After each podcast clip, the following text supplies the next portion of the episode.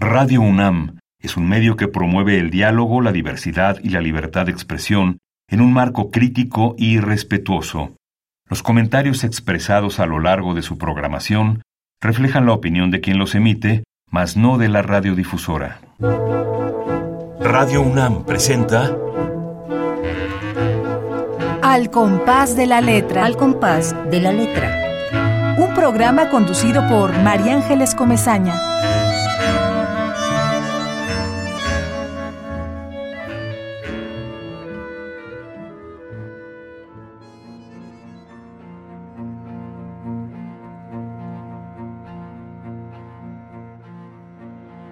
Tenochtitlán.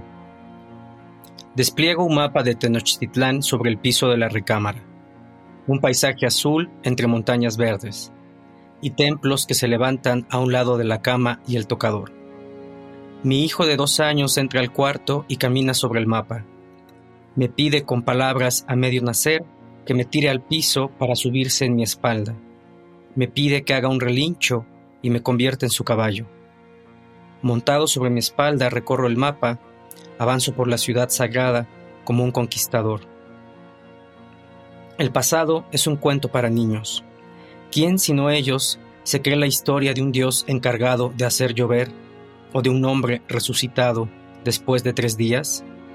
¿Quién sino mi hijo ve caballos donde otros solo ven palos de escoba? Los españoles no podían creer lo que vieron sus ojos al llegar a Tenochtitlán. Los mexicas nunca habían visto un caballo hasta que fueron conquistados. Mi hijo nunca ha visto un caballo en vivo, pero cree que soy uno. Yo nunca he visto a Dios, pero creo que existe cuando miro de frente a los ojos de mi hijo.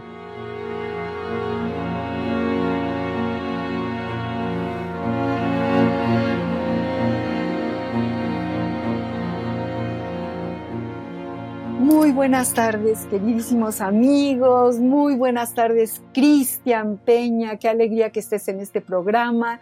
Los saludo a todos. Me da muchísimo gusto, como siempre, llegar al jueves a las seis de la tarde y platicar con estos poetas magníficos, poetas mayores, en este caso con Cristian Peña, que acaba de leernos este poema de Tenochtitlan que se nos eriza la piel qué cosa tan bella y qué manera de, de, de, ir a la fuente de la ternura para, para entender justamente eh, el, el, el, pasado, el pasado del tiempo. Gracias por estar con nosotros. Cristian Peña, qué bueno que vuelves por segunda vez al compás de la letra. No, muchas gracias a ti por la invitación y estoy muy contento de regresar. Pues queridos amigos, yo tengo que saludar como siempre a quienes ya sé que están escuchando el programa, que son siempre abrazos y besos a Ramiro Ruiz Durá, que nos está escuchando, a Susana y a toda su familia, a Esther Valdés, que está en Monterrey, a Pablo López, que está en Tlalpan, y a todos los que en este momento, a Mayolí Treviño, que está por allá por el bosque de Chapultepec, y a todos los que van en su coche y, sintonizan con Radio UNAM a esta hora, que es la hora de la poesía, este compás que nos permite respirar hondo, tener como una especie de cápsula y concentrarnos en la poesía de quienes llegan al programa, de verdad a sorprendernos y a darnos este gran regalo de su obra creativa. Voy a leer eh, una pequeña semblanza de nuestro poeta invitado la tarde de hoy para que todos ustedes, quienes todavía no lo conocen, sepan por dónde ha andado Cristian Peña. Nació en la Ciudad de México en 1985. Es poeta, ensayista, ha sido becario de la Fundación para las Letras Mexicanas del año 2005 al 2006, 2006 al 2007 y también ha sido becado del FONCA en el programa a jóvenes creadores también 2010, 2011, 2012, 2013. Ha tenido el Premio Nacional de Poetas Jóvenes Jaime Reyes en el año 2008 por de, todo, de todos lados las voces. Ha sido Premio Nacional de Poesía Amado Nervo en el año 2009 por el síndrome de Tourette. Premio Nacional de Poesía Joven Francisco Cervantes Vidal en el 2009 por Janto. También ha tenido el Premio Nacional Clemencia Isaura 2011 por Libro de Pesadillas. Otro premio, Ramón López Velarde, también en 2011, por Heracles. También ha obtenido el premio Enriqueta Ochoa 2012 por El Amor Loco y The Advertising. Ha tenido también el premio Efraín Huerta 2013 por Veladora. El premio Bellas Artes de Poesía Aguascalientes 2014 por Me llamo Hokusai. El premio nacional de literatura Gilberto Owen en la categoría de poesía por Expediente 15 o X5. Premio Nacional de Poesía Ignacio Manuel Altamirano en 2017. O sea, te has llevado todos los premios, Cristian. Qué, barbaridad, qué colección fantástica de premios. Por el título O es solo el pasado, que es este libro magnífico que tenemos aquí y, que, y del que vamos a leer, del que acabamos de escuchar este bellísimo poema Tenochtitlán y que hoy vamos a ir recorriendo a lo largo de esta hora de poesía. Aunque yo ya lo sé y ya nos lo dijiste hace muchos años que estuviste en el programa, yo me, gustaría mucho eh, que, nos contaras un poco otra vez, Cristian, tu camino, tu, tu día y tu momento en que dijiste, yo puedo escribir, en que tuviste este impulso, te sentaste frente a la hoja en blanco, como, como dicen los clásicos, y empezaste a identificarte con lo que es la poesía. Cuéntanos algo de esa pequeña parte de tu currículum o de tu trayectoria. Bueno, sí, esos los primeros años de la, de la escritura, yo creo que se remontan cuando tendría unos 17 años, ¿no? que empecé a, tomar como un poco más en serio escribir y, puntualmente eh, escribir poesía. Y, luego vino la, oportunidad de, de, la beca de la, de la FLM y tenía yo 19 años y, como que fue algo muy, muy pronto quizás eh, que me puso en el, me puso como en la, mira formalizar más mi trabajo, mi trabajo creativo, ¿no? Eh, en la escritura. Eh, fue una experiencia formidable, esos dos años de, beca. El tutor era mi querido Antonio del Toro. Antonio del Toro. Y, pues nada, era, era un agasajo siempre la, tutoría, compartir con los compañeros los trabajos. Y, bueno, eh, así fue como formalmente, digamos, empecé a, escribir, si bien pues leía eh, antes de eso, ¿no? Eh, me acercaba mucho a textos, narrativa, filosofía, textos también de psicología, me gustaban en algún punto, ¿no? abordarlos y quizás de ahí, de pronto que, algunos de los libros posteriores tocaran temas, ¿no? Referentes a, eso. Y bueno, pues eh, creo que era, era muy, muy grato el, tiempo de, esos, esos 19, 20 años poder ir, tenía que ir a la escuela y de pronto regresar a la, a la fundación, leer en los trayectos de camino, salir, tomar un café, platicar con, con otros que, que tienen esa, misma, esa misma inquietud. Creo que esa época primera, ¿no? De la, de la formación nunca se, nunca se olvida y a veces eh, creo que, que, también pues se anhela, ¿no? De pronto regresar a ese espacio donde pues sí había como una hoja en blanco en la, en la, en la máquina, en la computadora, pero también en las lecturas. De pronto, aunque los libros estuvieran llenos de palabras o fueran de distintos autores, de algún modo también estaban en blanco, porque era un descubrimiento, eh, un descubrimiento todo el tiempo. Eh, tiempo después, quizás cuando vuelves a leer, hay otros libros que ya tienes en mente y la hoja no está tan, tan en blanco. Eh, creo que a veces se añora un poquito esa, ese momento, ¿no? Como, como, del, como del pasmo. Y, en preparatoria tuviste, bueno, Tony del Toro, Tony del Toro, a quien le mandamos un enorme abrazo, eh, ha sido fundamental para muchos escritores de, jóvenes de tu generación, eh, justamente por esa maravilla del desenfado, de, ponerte frente a algo tan serio y tan importante como, como lanzarte a escribir un poema y, hacerlo con una enorme suavidad. Eh, bueno, te lo digo yo también porque yo, el Tony del Toro y, un grupo de amigos, Eduardo Hurtado, Víctor Manuel Mendiola, eh, Gloria Gerbitz, que se acaba de, ir de este planeta, que por ahí anda volando con sus, con sus maravillosos claveles y con su poema, en fin, éramos un grupo de jóvenes que empezábamos también a escribir en donde estaba Tony, Antonio del Toro, y eh, sé muy bien a lo que te refieres cuando hablas de, la maravilla de haberlo tenido. Y creo que sí fue un privilegio porque, porque es una persona que, realmente te, te inspira para escribir, te deja escribir, no, no, te, no te amarra en, en, una estructura. Eh, sí es muy serio, pero al mismo tiempo te regala las alas, ¿no te parece, Cristian? Sí, sí, Antonio siempre ha sido una persona muy generosa, un lector muy generoso y que tiene esta, esta capacidad de asombrarse frente a las cosas más, más cotidianas. Para mí es uno de los autores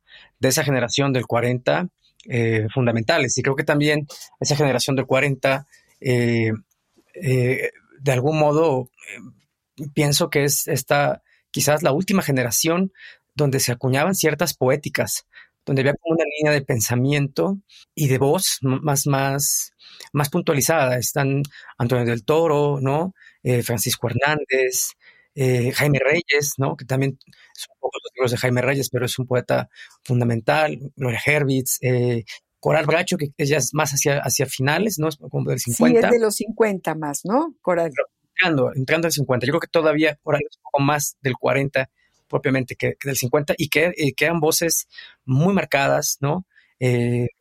y, bueno, después ya creo que ha habido como una ebullición de muchos más registros, pero me parece que la del 40 había como una personalidad y una búsqueda mucho más eh, marcada, ¿no? En algunos de estos autores que, que, te menciono, y de los cuales, sí, sí, mucho cariño para, para Antonio y también para, Francisco Hernández, que es también un amigo muy, muy querido y un gran, un gran maestro también. Digo, ¿cuántos jóvenes han salido de la Fundación para las Letras Mexicanas? Realmente ha sido un lugar muy privilegiado porque muchos talleres eh, no, han dado, o sea, hay talleres fantásticos como el de eh, Juan Bañuelos, por ejemplo, como el de Carlos Illescas, y, que también nos formaron a, quienes escribíamos en los años 40, ¿no? Y, también nos permitieron esa con, e, con, enorme bondad eh, hacer poesía. Pero hay otros talleres que son muy, ¿qué te puedo decir? Que, te amarran, que, te, que no te permiten, que, en lugar de ayudarte, te echan para atrás todo lo que escribiste. Y eso creo que no sucedía en estos talleres de, esta enorme institución. ¿Tú cómo ves, este, Cristian? Eh, yo creo que sí, hay, un, hay una, es decir, hay, muchas oportunidades, ¿no? O estímulos eh, por parte de, las instituciones, la fundación es uno de ellos, el FONCA también en su momento cuando lo tuve me permitió conocer eh, personas extraordinarias y, autores también eh, em, extraordinarios, ¿no? De hacer amistad, eh, por ejemplo, con Ernesto Lumbreras, que fue mi tutor y que, y que es un queridísimo, queridísimo amigo, y compartir con otros padres, ¿no? Claudina Domingo, Eduardo Sarabia, Rodrigo Flores, eh, hay ahí eh, bastante, bastante talento. Bueno, ahora, por ejemplo, con el Sistema Nacional de Creadores, claro. que, que tengo, que tengo ahora, eh, no, no, no, no, es, no es la misma, la misma dinámica, pero me parece que sigue siendo como un apoyo fundamental para quienes, para quienes pues nos, nos entregamos, ¿no? Al tema de, la, de, la, de la escritura. Y, y, creo que el taller, bueno, pues el taller está ahí eh, todo el tiempo, ¿no? El taller se hace desde comunicarle el, poema a algún amigo, compartirle una nota de voz sobre querer escribir algo por el WhatsApp, hasta el taller que uno hace de pronto también en terapia, ¿no? Con el psicólogo. Y, al final del día, el poema eh, siempre se está tallereando, ¿no? Sea o no un taller o un foro predestinado para eso, el poema se tallerea, se tallerea todo el tiempo, ¿no? A mí me gusta mucho eh, pensar el poema mientras camino y antes de la pandemia, cuando salí de trabajar y, tenía que regresar a la casa, aprovechaba para escribir como mentalmente mientras caminaba. Y, yo me decía, bueno, si tengo la capacidad de poder repetirme de memoria al día siguiente esto que me dije hoy, quizás pueda ser un poema, ¿no? Ah, qué bonito esto, esto que estás diciendo. Decía, bueno, igual antes de llevarlo a la hoja, habría que, habría que, que repetírselo varias veces, ¿no? E ir armando los versos en la, en la, en la mente. Y si de pronto pasaba esa prueba, cuando pues, al día siguiente podría ya llevarse a la, a la, página. Pero ah, caminar mucho, ¿no? Andarlo mucho. Padrísimo, padrísimo. Es como hacer una sinfonía, ¿no? Ir, ir imaginándote mientras vas caminando eh, el sonido de tus versos, el sonido de tus metáforas y se me hace rete bonito. Y te imagino ahí, Cristian, caminando por el camellón o por la calle y pensando en tus poemas, eso me parece lindísimo. Y, bueno, este libro, este libro que, que tiene un título que es una interrogante o es solo el pasado. ¿Cómo lo concibes? ¿Cómo vas, vas creando este libro? Veo que este mismo título lo tienes en otro libro de, de, años atrás. Es como una segunda versión. Cuéntanos. No, es el mismo libro. Es que este libro yo lo escribí hace, hace tiempo y, y, bueno, no se había publicado. Ah, claro, ya, ahora ya lo entiendo, claro. Se publicó el año pasado, Lo, editó, lo editó el Fondo Editorial de la Universidad Autónoma de Querétaro. El editor a cargo es, es Federico de la Vega eh, un editor eh, impecable, ¿no? Hace unas ediciones muy bellas. La eh, edición es preciosa. Muy bonita, con el formato este del, intonso y todo lo demás. Ese es un libro, es un libro bonito que tardó tiempo en, aparecer. yo había ganado un, premio con ese libro, pero no, no se publicó. Y estaba ahí esperando. Y ya conocí a Federico, se lo, se lo compartí y, le gustó y, bueno, pues lo, lo publicó y, toma el título de un verso de, Philip Larkin, que es un poeta que, al que frecuento, al que frecuento mucho. Y, la idea era como transitar eh, de pronto por la, por la memoria, eh, la memoria personal, pero también la memoria inventada, ¿no? La parte inventada de la memoria, y está dividido en tres, tres estaciones, digamos. Eh, la primera tiene que ver con, visitar de pronto la parte de, del códice, sí, hacer una especie de, nuevo, de nuevo códice, ¿no? A partir del códice florentino y los mexicas. Entonces hay ahí como se aborda eh, estas eh, formas rituales que de algún modo permanecen hoy día y que vienen desde ese, desde ese entonces, ¿no? esos son poemas en, verso y, en prosa, con acotaciones históricas. Y así nació un poquito esa, esa, idea de, libro. Eh, la segunda parte es un poema eh, titulado Generación del Terremoto. Yo nací en el año 1985 y, es un poema largo eh, a distintas voces sobre el terremoto de, del 85, ¿no? Y como para mí esa generación de algún modo tiene como una fisura o como que de algún modo, no sé, nacimos ya en los escombros de algo y como si estuviéramos siempre buscando, ¿no? Edificar, edificar de nuevo y a veces resulta, resulta muy complicado poder hacerlo. Y la última parte del libro, que son, son poemas en, prosa, eh, se titula San Juan de Aragón y es una especie como de, poemas en prosa crónica de, esos años de, mi infancia que crecí justo en, San Juan de Aragón y, no sé, la visita al zoológico, eh, todo lo que, lo, que, lo que ocurría en la infancia y cómo de pronto ese panorama, ¿no? O ese lugar donde creces, eh, cuando eres niño no dimensionas el tamaño a veces que, que tienes, simplemente lo habitas y cuando vuelves a él después de años te das cuenta de su magnitud, ¿no? De cómo pudo marcar ciertas cosas. Yo creo que empecé a leer, antes de leer libros, este, pues, en las paredes, ¿no? De, Aragón, entre los, eh, no sé, los letreros de se busca un niño, ¿no? Perdido, este, como todo ese tipo de cosas. Me, emociona muchísimo tu poesía y, este libro en particular, porque tiene mucho, e, es como una especie de, pensamiento autobiográfico, como si tú estuvieras conversando contigo mismo y, las tres partes, la primera parte de donde sale, por ejemplo, el, poema Tenochtitlan, que qué manera de, entrar a la, a cotidianeidad, a una escena con tu hijo, jugando tú de, rodillas y tu hijo encima de ti y con el mapa de Tenochtitlan. O sea, es una manera de entrar a esa historia fundacional de, nuestra, de nuestro México, de nosotros mismos, pero a partir del hoy, de la vida cotidiana, de algo tan tierno como, como la, mirada de tu hijo, que así se termina el poema, ¿no? Y, luego la, última, bueno, la parte del terremoto, yo pienso que, fíjate, de lo mucho que se ha escrito sobre el terremoto, el que un chavo que haya nacido justo en el, eh, cuando se movía la tierra en ese, en ese año fatídico y tremendo, ¿no? Y traes ese sello y, utilizas tu poesía y utilizas tu talento para poder describirnos un momento de nuestra vida eh, brutal, terrible, y la poesía aflora, ¿no? La, te, lo explica, te, te responde a estas preguntas. Yo pienso que dentro de unos años también leeremos seguramente todo lo que ha significado el encierro de, este, de este terrible, de esta terrible pandemia que estamos todavía viviendo y que hemos vivido, ¿no? Que todavía no, no, no surge esa poesía que nos explique qué pasó en este encierro.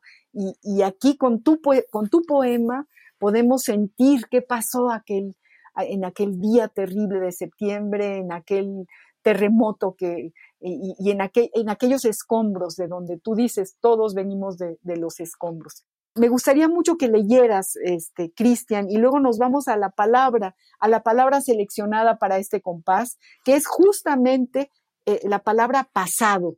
Cristian, léenos otro poema de este precioso libro que yo recomiendo ampliamente, que vayan, eh, eh, que lo compren, que lo lean, porque de verdad es una hermosura. Y es una hermosura porque nos llega al fondo del corazón y nos dice verdades, verdades muy, muy, muy grandes, que a veces no sabemos eh, cómo encontrarlas y de pronto aquí en la poesía están esas verdades. ¿Qué nos lees, Cristian? Voy, voy a leer un poema de la primera parte que se titula Setson Totochtin, Los 400 conejos. Y, bueno, pues es un poema de esa primera parte, ¿no? En, verso y en, y en prosa. Léelo, adelante. Setson Totochtin, Los 400 conejos.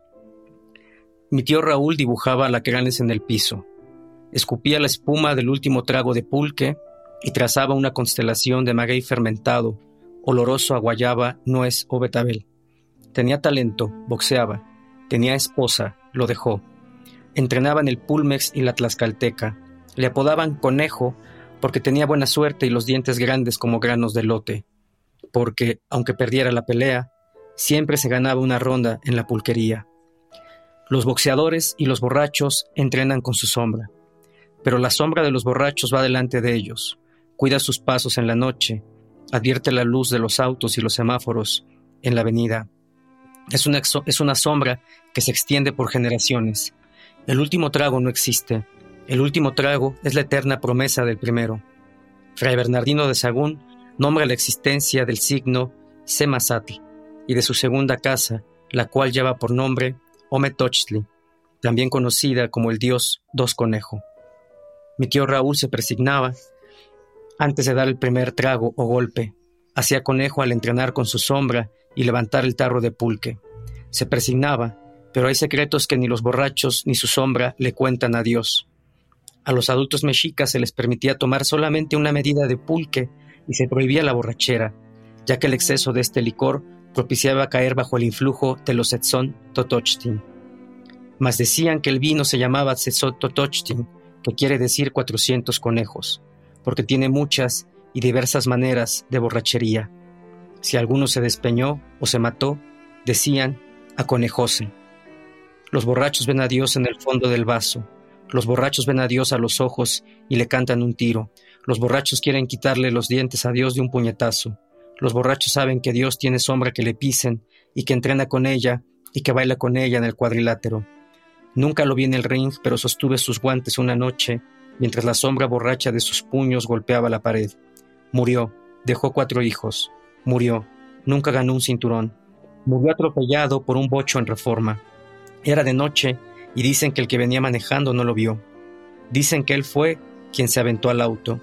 Dicen que no iba borracho, pero que lo distrajo de golpe un conejo blanco que atravesó corriendo la avenida. Dicen que su sangre dejó un alacrán en el piso.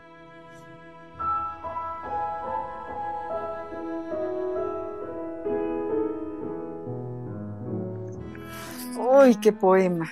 ¡Qué poema!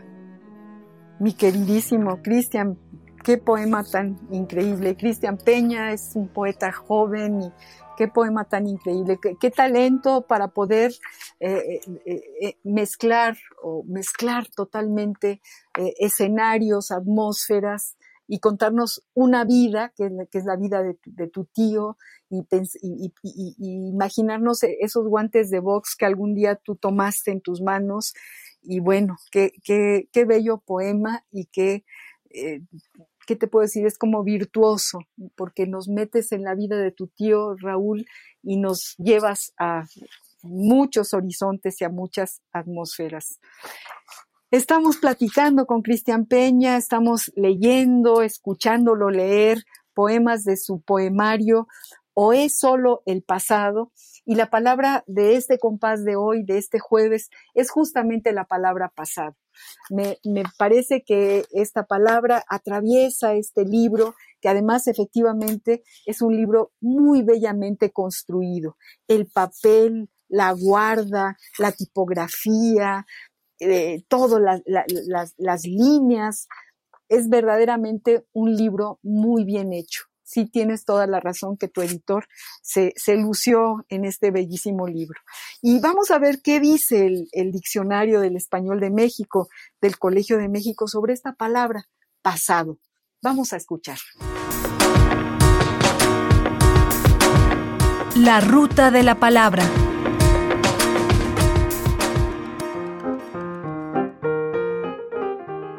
Pasado. Adjetivo.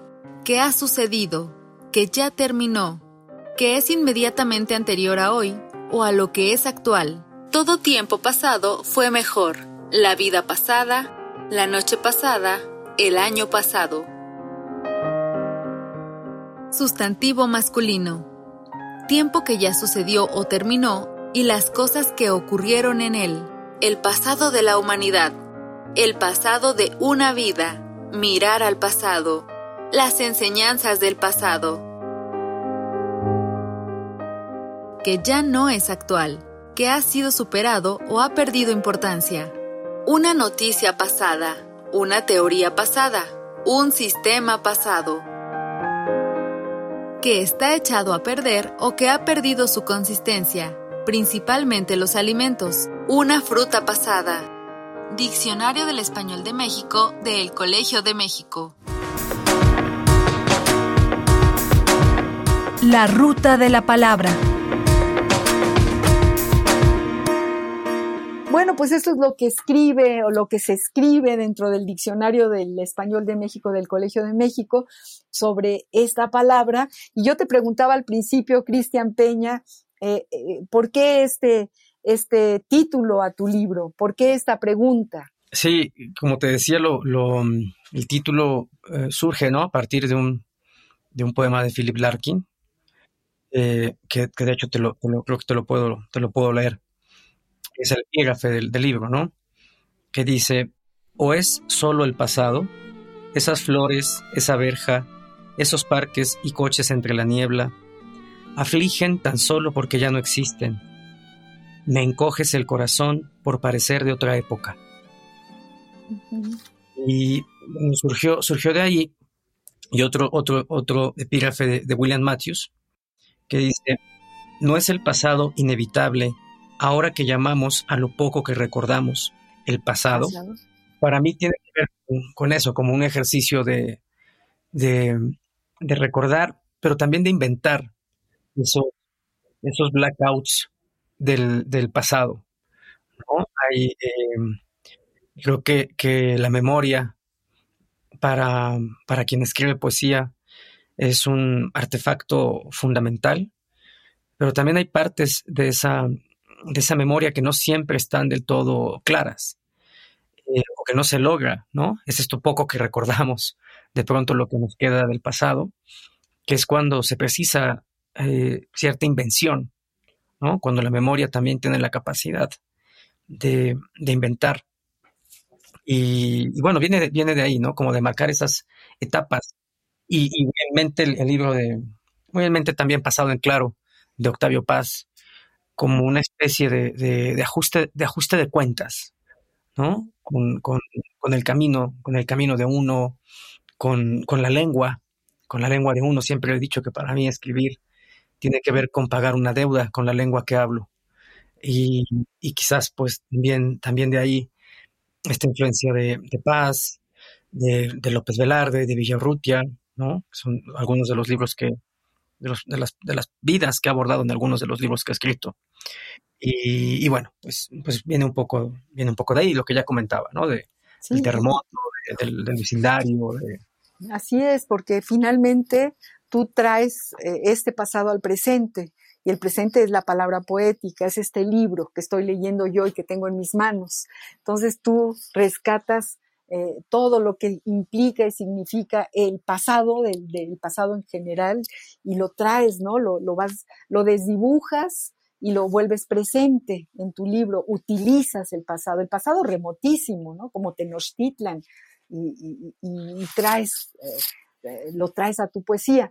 Eh, esto que dice el diccionario del español de México tiene, por ejemplo, eh, el, pasado lo que está echado a perder o que ha perdido su consistencia, principalmente la fruta. La fruta se pasó, está pasada, son también, digamos que, significados que, que, que, que, están presentes en el pasado, que existen, ¿no? Que existen como, como que echamos a perder el pasado o el pasado que esté echado a perder. Eh, eh, este libro lo siento como, con mucha nostalgia. Tengo así, me, evoca la nostalgia de, del pasado y del presente y esto que tú dices de la psicología. Es como una revisión, también no me gusta la palabra psicológica, pero, pero, pero sí, una revisión de nuestros sentimientos, de nuestro paso por la vida, de nuestro camino, en el pasado, ¿no? Sí, bueno, para mí tenía que ver también la, la el desarrollo del libro con, como, como digo, ¿no? Con una deuda con la, con la lengua que escribo. Con tu idioma, eso es rete bonito, eso que nos dijiste. En, algún punto, hace, hace años, cuando fue el, el, bicentenario, eh, justo, justo Antonio del Toro y yo trabajamos una selección para la, para la UNAM eh, que se llama, se llama El Gallo y la Perla, poesía mexicana.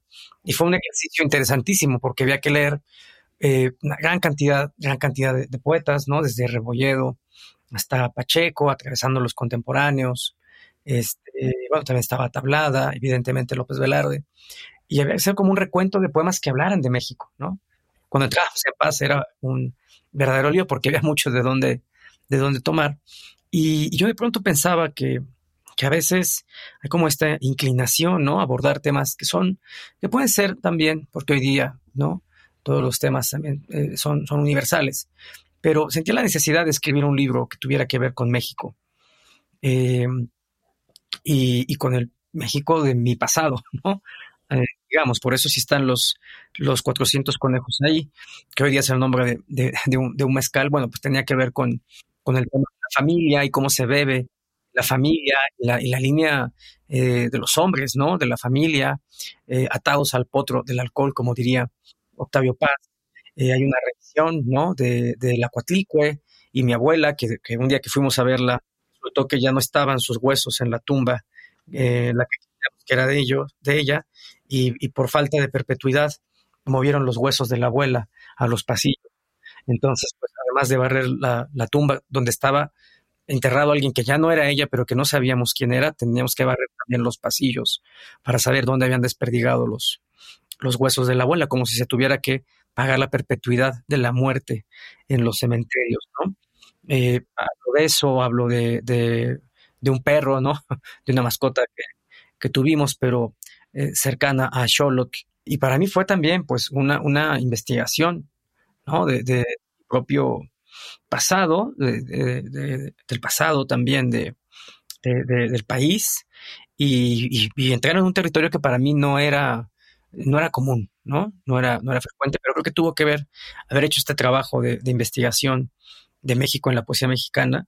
Eh, y para, para, eh, para, escribir el, para escribir este libro. Yo recuerdo perfectamente cuando apareció ese precioso libro que lo editó la UNAM y, sí, efectivamente es un libro importantísimo, eh, Cristian. Y, si esa es fuente, o si eso ha sido una fuente para poder escribir todo esto que escribes, que a mí de veras me maravilla, me vuelvo a tu poema Tenochtitlan, el, el, pasado es un cuento para niños. ¿Quién, si no ellos, se cree la historia de un Dios encargado de hacer llover? ¿O de un hombre resucitado después de tres días? ¿Quién, sino mi hijo, ve caballos donde otros ven palos de escoba. Es que es como esta, este talento grandísimo que tú tienes de, de, utilizarlo todo, la vida cotidiana, los palos de escoba, en fin, el juego con tu hijo, el piso donde tú pones el mapa de Tenochtitlan. Vamos a, a un espacio musical, queridos amigos, querido Cristian. Eh, estamos en el compás de la letra, estamos hablando de este libro espléndido de Cristian Peña, o es solo el pasado. Y vamos a escuchar a nuestro querido Pedro Guerra en esta canción que se llama Pasa y que también tiene que ver con todo lo que pasa. Sabines decía, todo el tiempo es hoy, todo, todo el tiempo, el pasado, el presente, el, futuro, todo el tiempo es hoy. Vamos a escuchar a Pedro Guerra y regresamos, queridos amigos. Aquí hace menos frío que en la calle, hay leña para un fuego no mucha, pero bueno, un poco de calor no viene mal. Aquí hay una canción que nos descansa, un hueco para el alma, sentirse como en casa, un alto en el camino, nada más. Pasa hay quien duda como tú y no se descubre nada, nada de las cosas que ha escuchado y desespera. Pasa, entra y siente que hay quien duda como tú, pero se abraza lo que tiene y se levanta con la fuerza que le queda. Pasa, entra y siente que hay quien duda como tú, pero no tiene más canción que la que sabe y la canto y si no la sabe.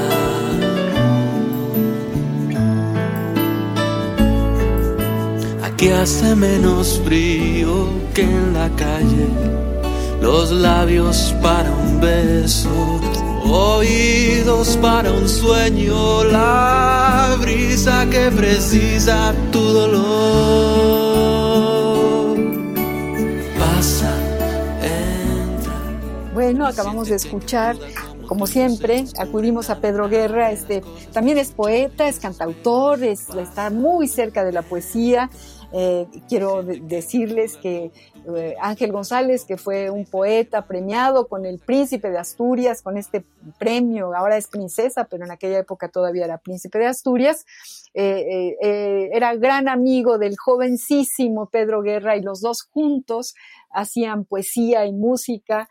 Y bueno, acabamos de escuchar con Pedro Guerra esta canción que se llama Pasa, un poco pensando en, en en el pasar, ¿no? Aunque él lo que dice es entra, entra, pasa, pásale, como diríamos nosotros, ¿no? Siempre vamos a, él y lo que es increíble y mágico es que casi siempre tiene algo que ver con eh, eh, la palabra o la poesía de, de, quien viene, quien acude a nuestro, a nuestro compás, a nuestro programa. Y eso nos parece muy padre, porque además la poesía tiene ese ingrediente como muy de oráculo, como muy de, muy mágico, si se puede decir, eh, nos, nos, va, nos va haciendo caminar, nos va dando la posibilidad de, de entrar al centro de la, de la vida, de las cosas. Y yo quisiera decirte que tenemos una pausa siempre en este programa, Cristian, que tiene que ver con los epistolarios. Eh, nos gustan muchísimo las cartas eh, porque nos parece una manera también de entrar a los autores, a la cotidianeidad, a, este lenguaje que un, gran escritor tiene para, para, enviar un mensaje a, algún interlocutor, a algún amigo, a algún amor, etcétera, etcétera. y, y en, este, en este caso hemos encontrado una carta muy linda que como te decía antes del programa, un poco tiene resonancias con tu libro, con tu poesía. Es una carta de María Zambrano, la gran filósofa española, que además fue maestra de, la Facultad de Filosofía y Letras de la UNAM, eh, fue, del grupo de españoles republicanos que vinieron en el exilio de los años 30 y 40. Y vamos a escuchar esta, esta carta que ella le escribe a un poeta, a Luis Álvarez Piñer. Epistolario. Domicilio conocido. conocido.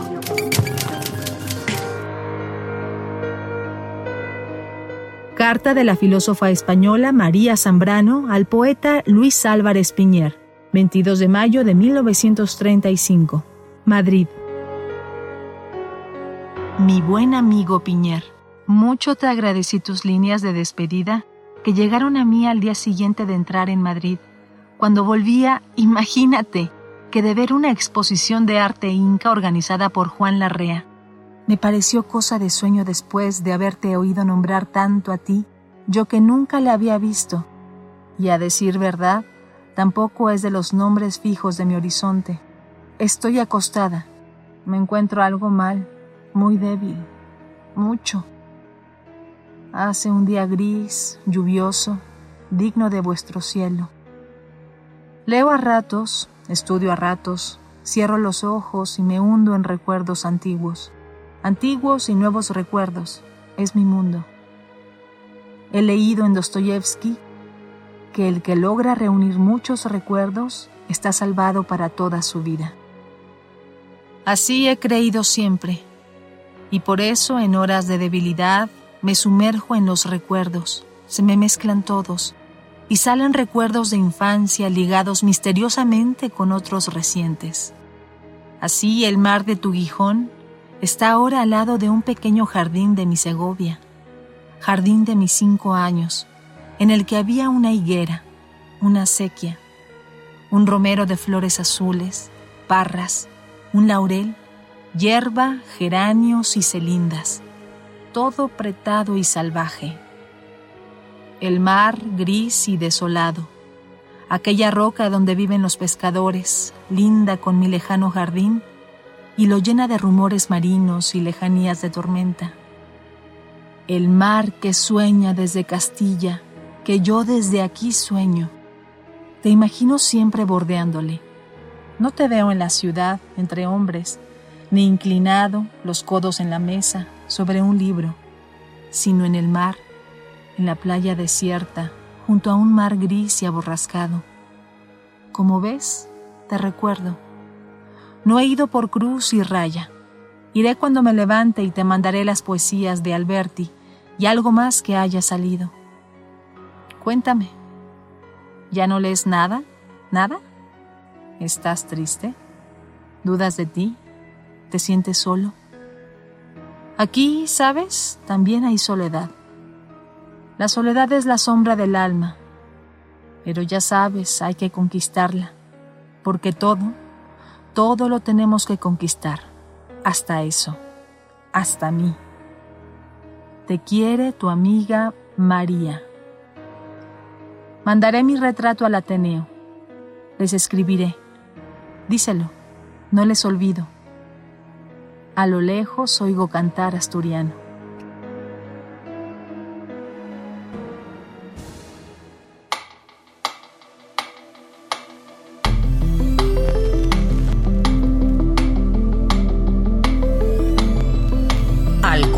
De la letra.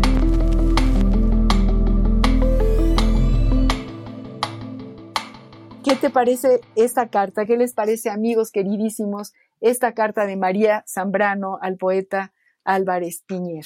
Me gusta la parte donde dice, ya no lees nada, nada, dudas de ti, te sientes solo. De pronto pareciera que todas las respuestas podrían ser sí, ¿no? Sí a todas las anteriores. Así es. Pero hay un estado, de un estado de la escritura donde creo que, que atraviesas por todo eso, ¿no? O sea, quizás escribir un libro es podría ser la respuesta a lo que quedó inconcluso del libro anterior o, lo que crees que pudiste haber dicho de, mejor forma o, o, que solo te faltó, te faltó decir.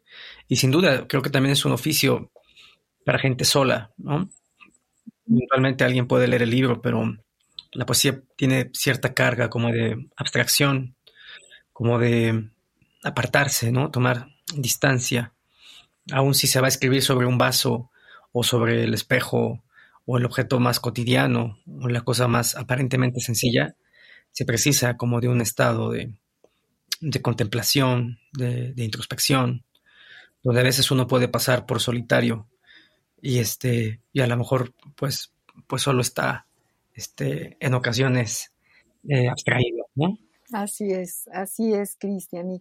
Y, bueno, eh, qué herramienta tan maravillosa eh, la palabra, la palabra en el papel para acompañar esa soledad.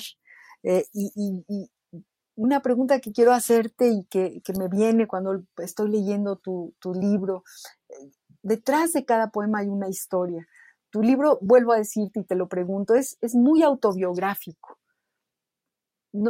Relatas tanto en este como en el anterior que, que leímos hace unos años, eh, a mí me maravilla la, manera de, llevarnos a tu casa, a tu vaso, a tu mueble, a tu silla, a las patas de la mesa, eh, y en este caso a tu hijo, a la mirada de tu hijo, a, todo lo que convive con tu vida cotidiana. Eh, ah, tiene, tiene algo de, autobiográfico, es decir, hay algunas cosas ¿no? que yo recuerdo que de pronto plasmo en el, en el libro, pero hay muchas otras que, que no recuerdo, pero que me gustaría recordar y en esa medida las invento. Y creo que ahí ya es más bien aparato del libro, es el trabajo, ¿no? De, de, quien lo está escribiendo, eh, que alguien pueda pensar o no que son reales. Pero de entrada mi preocupación no es, no es plasmar mi, mi, mi vida, sino un poco, ¿no? Lo, como, lo, como lo comentaba, como lo he comentado, es hacer quizás pasar las cosas que no son más comunes de una manera distinta pero no, no, no, no, intento ser autobiográfico en la mayor parte de lo, de lo que escribo, aunque, aunque entiendo que al tratarse de poesía puede, puede también de repente pensarse, ¿no? Que es la vida del poeta la que se relata. Eh, algo, algo así no le sucedería, por ejemplo, a un narrador, ¿no? Que aunque tenga una voz en primera persona, puedes pensar que es un personaje. Eh, yo soy un personaje también de mí mismo, personaje que me invento, los libros que escribo, pero no es necesariamente toda mi la vida como plasmada ahí. Si bien eso poco que de pronto recuerdo de la, de la infancia o de esos primeros años, hay, hay algunos, ¿no? Atisbos, pero puedo decir que, creo que en su mayoría es más lo que me invento de lo que no recuerdo. Claro, porque tú naciste en el año de, del 85 y resulta que describes el terremoto, por ejemplo, dices 1985, el consejo que buscas, si tiembla hay que ponerse debajo del castillo o en la puerta del baño, si tiembla, encomiéndate a la Virgen, si tiembla, ponle llave a tu casa para que no te roben, si tiembla, no te acerques a los cables de luz, lo mejor es ponerse debajo de la mesa, en posición fetal. Si tiembla y sobrevives, entierra tu dolor lejos de la memoria. Es una belleza este, este pequeño poema sobre el terremoto del 85 cuando tú estabas naciendo, Cristian. yo nací en enero, yo nací en enero y lo que sí pasó, que viene en el libro, es que mi papá, por ejemplo, trabajaba en una, una compañía trabajó toda su vida y luego ya se pensionó. Y ese año a él le ofrecieron trabajo en el Hotel Regis, el centro. Y Regis, le decíamos. sí, sí, sí. El Hotel Regis del centro. Y fue justo en la época de, fue justo en el año del, temblor. Y él me lo contó, ¿no? Eh, que de haber aceptado el trabajo, él hubiera entrado a trabajar como por julio, así que le habría tocado el temblor en ese hotel y tendría que haber entrado a trabajar temprano, ¿no? A las 5 de la mañana. Y entonces, de, haber aceptado el trabajo ahí, em, pues le hubiera tocado el temblor en el, Regis, que terminó reducido a escombros, ¿no? Y totalmente. Cuando me decía por qué no se había cambiado de, trabajo, es porque le había dado miedo, ¿no? Moverse de la estabilidad que tenía en el otro, en el otro trabajo, esa estabilidad, eh, ese miedo que de pronto te puede salvar. Para mí son fundamentales esas palabras que de repente la gente dice y, cuando las llevas al territorio poético, esa, esa estabilidad que no te da un temblor, y ese miedo que te puede salvar la vida en medio de un temblor cuando escuchas una alerta eh, sísmica, ¿no? Entonces, insisto, hay cosas que, que tienen que ver con, con a lo mejor una historia pero hay muchas otras que, que, es más bien lo que, lo que inventas o lo que escuchas, ¿no? Esa, polifonía de ese poema sobre el temblor. Y esta tercera parte de tu libro que habla de, cómo es San Juan de Aragón, ¿Qué denuncia? Aquí, e, este es un, texto que denuncia, que, nos lleva a, mucho dolor, a mucha soledad y al mismo tiempo nos invita a, verte de niño caminando por esas calles. Léenos algo de este primer, de este tercer eh, tercera parte de, tu libro. Cuéntame. Para mí, esa parte era platicar con mis hermanos, ¿no? La, como la infancia que vivimos los tres. De hecho, ahora que, ponías música, eh, a mí me, mientras escribía esa parte, escuchaba, repetía una y otra vez una, canción que es este With a Little, Help from My Friends eh, de, los Beatles, pero en la versión de, Joe Cocker. Porque la versión de Joe Cocker era la que yo escuchaba en la televisión cuando pasaban los años maravillosos con Kevin Arnold protagonista, ¿no? Así es. Yo recuerdo los, cuando empezaban los años maravillosos era muy nostálgica y muy triste. Tristísima. Y, esa versión, ¿no? Que para unos era un himno eh, hippie, ¿no? Y demás de rebeldía. Para mí, para mis hermanos, era la noticia de que el día se había acabado y que al otro día tenía que ir a la escuela. Entonces era muy, muy devastadora.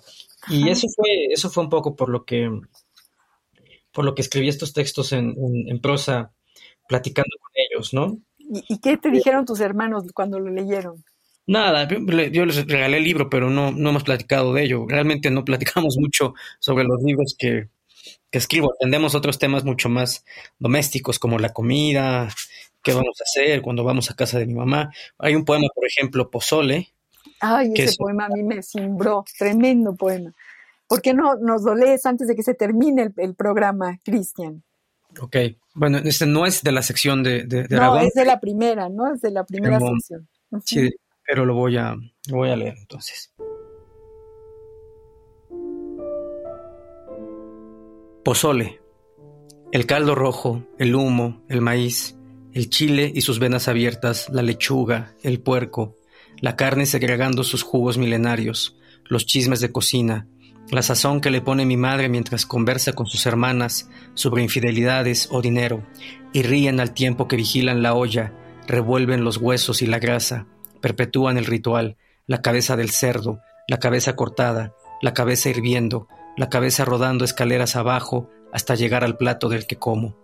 El fuego lento, la estufa, el maíz cacahuacintle, los granos precocidos con el agua y la cal, la cal limpia el maíz como la sosa cáustica que también limpia y deshace un cuerpo dentro de un tambo una mañana cualquiera en el desierto de Tecate. Una mañana un hombre cocina bajo el sol del desierto. De pronto es rodeado por soldados. Lo arrojan al piso, lo interrogan. Los hombres se asoman dentro del tambo y saben que no probarán bocado en meses. Saben que han perdido el apetito. Pero no hables. No escribas cuando comes. No hables de esas cosas cuando estamos comiendo. Mi madre me reprocha y me pasa la salsa. Hundo la cuchara de metal en el plato, la cebolla, la sal, las tostadas, el orégano, el refresco burbujeante en el vaso de plástico, el sabor de la carne concentrada, el hombre, Santiago Mesa López, cocinando en el desierto de Tecate, su sazón de madre o abuela, su receta única, el apodo, el nombre con que los soldados lo presentan ante cámaras, el pozolero, el artesano, el cocinero de cuchara gorda. Yo prefiero mi trabajo que ustedes se mueran de hambre, a contestar Santiago a su esposa cuando le preguntaba por qué hacía lo que hacía. Por eso cocinaba. Para darles de comer cocinaba los cuerpos. Para darles de comer aprendió a hacer pozole. De cientos cuerpos desaparecidos en diez años. Yo prefiero mi trabajo que ustedes se mueran de hambre. Y el Señor, El jefe se lo había encomendado. El Tlatoani ha pedido que los maten. El Tlatoani ha pedido que los cocinen como puercos o perros. Tlatoani ha pedido que les sirvan un muslo. Iscuintlis, productores, militares, políticos, sicarios, las especias, la maciza, los nervios, el músculo, el tendón del guerrero enemigo, la carne de la familia de otro imperio. Primero la familia, primero come tú, yo te sirvo. El pozole es un manjar de dioses. Mi madre me da otro plato, me dice que le sople. El pozolero mueve la carne dentro del tambo, el sudor resbala por su frente y cae a la gran olla. Mi madre me advierte que la salsa pica. Continuamos el chisme en la mesa. Nos comemos a los que no vinieron, los devoramos, nos comemos viva a la gente cuando comemos. Aquí nadie se muere de hambre, surtida, maciza, la cabeza del cerdo sazonando el caldo, la cabeza del guerrero escaleras abajo, la cabeza que cuelga de un puente o se deshace dentro de un tambo en el desierto, el maíz descabezado, el maíz cacahuacintle, los rábanos, el chile ancho, el humo, el plato sobre la mesa a punto de desbordarse.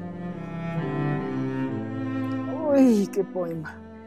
Ay, amigos queridos, qué, qué poema nos acaba de leer Cristian Peña. Cristian, qué, qué, cosa, qué cosa hiciste, qué, qué denuncia, qué denuncia y qué dolor y, y, cómo nos llevas justamente a esa, a esa parte de, de, la vida, esa parte de la vida que se cuece en un caldo.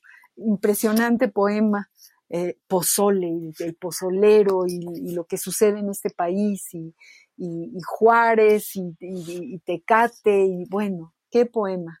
Cristian, Cristian Peña, te agradezco tanto que hayas estado con nosotros nuevamente y te agradezco este libro que voy a seguir leyendo y releyendo porque ya forma parte de mí y, y, eso, eso sucede con los libros, queridos amigos. Los libros no son una cosa así nada más que se, que se pone sobre la mesa y sobre todo los libros de poesía como esta poesía. Yo te decía, Cristian, que merecías todos los premios, eh, estás muy premiado ya, pero qué barbaridad, qué, qué premio es para nosotros leerte y te lo agradezco mucho de verdad que hayas estado con nosotros esta tarde de hoy, mi querido Cristian. No, yo te agradezco otra vez la invitación, siempre es un gusto platicar con, contigo y venir. Bueno, pues hay que, hay, que, hay que volverlo a hacer y hay que seguirte leyendo. Y yo tengo que despedir el programa porque así es el tiempo y, darte las gracias de nuevo y darle las gracias a, a Ivonne Gallardo, nuestra productora, y a Radio UNAM, que nos permite abrir esta ventana los jueves a las seis de la tarde y, meternos en, el centro de, la poesía y de sus creadores. Muchas gracias, queridos amigos. Muchas gracias de nuevo, Cristian, por estar con nosotros, Cristian Peña. Y yo soy María Ángeles Comezaña. Los espero el próximo jueves al compás de la letra. Radio UNAM presentó Al compás de la letra. Al compás de la letra. Un programa conducido por María Ángeles Comezaña.